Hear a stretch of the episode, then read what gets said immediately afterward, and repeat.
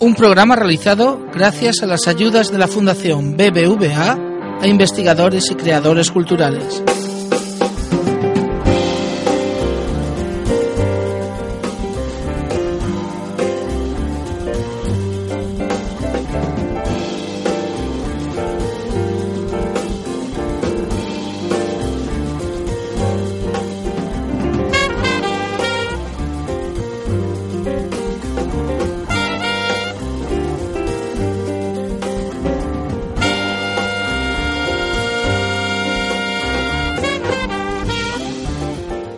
Antes de seguir con el desarrollo normal de, esta serie de podcasts, me gustaría hacer una breve recapitulación, detenernos un momento, reflexionar acerca de lo que, de lo que estamos haciendo.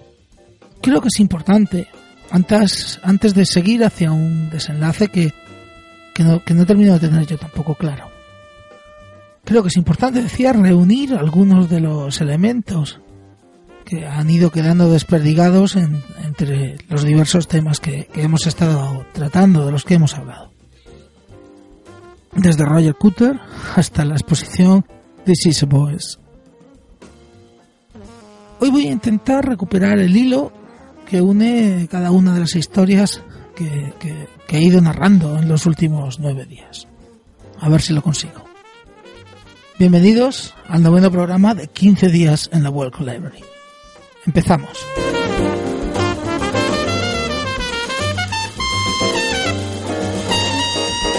Resulta curioso ver cómo, cómo ha cambiado el podcast respecto a lo que tenía pensado en un principio.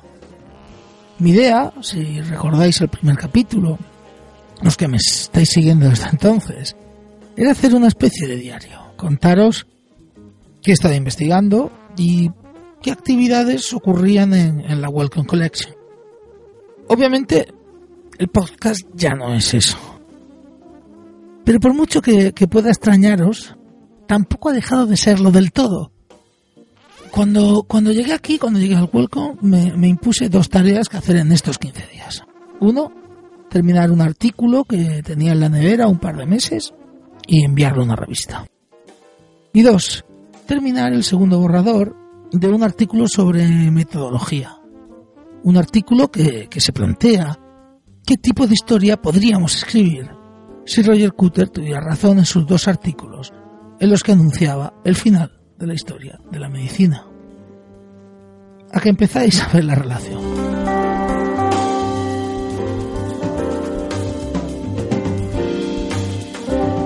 En este periodo recibí también una invitación para formar parte de una mesa redonda sobre el futuro de la historia de la medicina, en el vigésimo simposio de la Sociedad Española de, Historia de la Medicina.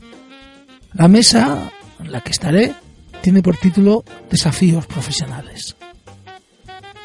Al mismo tiempo, llevo todo el verano reposando y dándole vueltas a lo que ha sido una de las actividades que más me han llenado de las que hice el curso pasado. Se trata del curso de Nuevas Humanidades que organizamos en el, año pasado en, la Universidad de Murcia, en el que hablábamos, y seguiremos hablando el curso próximo porque habrá segunda edición, sobre los retos que las humanidades deben afrontar en el siglo XXI y sobre, sobre cómo abordarlos, cómo enfrentarlos. Encontraréis algunos de estos temas en, en el hermano mayor de este podcast, Humanidad Caníbal. Ahora mismo, y a partir de la experiencia del año pasado, estoy escribiendo una propuesta editorial para editar un volumen con algunos de los participantes en el curso, más algún invitado sorpresa.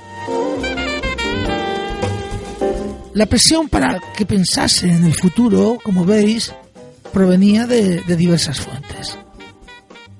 Creo que sí es mucho más fácil entender, como respuesta a este cúmulo de circunstancias, la deriva que ha seguido el podcast, finalmente.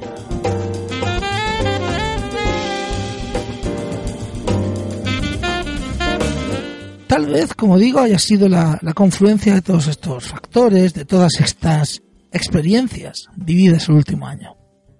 De haber empezado a prestar atención a prácticas que se estaban desarrollando en lugares como museos de, de bellas artes, centros ocupados o también dentro de la misma universidad. Pero el caso es que terminar el borrador del artículo sobre metodología, sobre historiografía, ha sido especialmente sencillo. No fácil, sencillo. Son términos parecidos pero, pero muy, muy distintos. Las ideas han ido encajando en su sitio sin mucha dificultad. Obviamente queda mucho por pulir, pero el núcleo del artículo lo tengo claro. Y con él mi idea del futuro. La mía, no la del Walco, por mucho que sean similares. Pero, pero dejaré mi crítica para, para el último capítulo, para el quinceavo. Hoy, en dos minutos que me quedan, quisiera subrayar las coincidencias, y estas se encuentran, una vez más, en el texto de Cutter.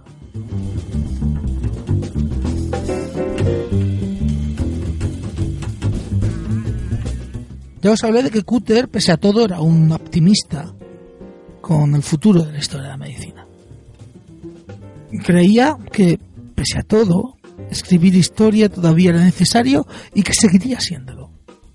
Que anunciase el fin de una forma de escribir la historia no quiere decir que no creyera que hubiese otra opción. Lo que quería decir es que tenemos que encontrarla. Y esa es precisamente su crítica a Rosenberg. No haber resuelto el problema. Haber puesto un parche en su lugar. Esta actitud, creía Cutter, sí era una amenaza para el futuro de la disciplina, porque de eso estamos hablando, de que haya un futuro para la historia profesional. Que no nos veamos reducidos a ser historiadores de tiempo libre, amateurs. Ese es el futuro que muchos auguran para las humanidades ser un hobby como el bricolaje, como jugar a Warhammer.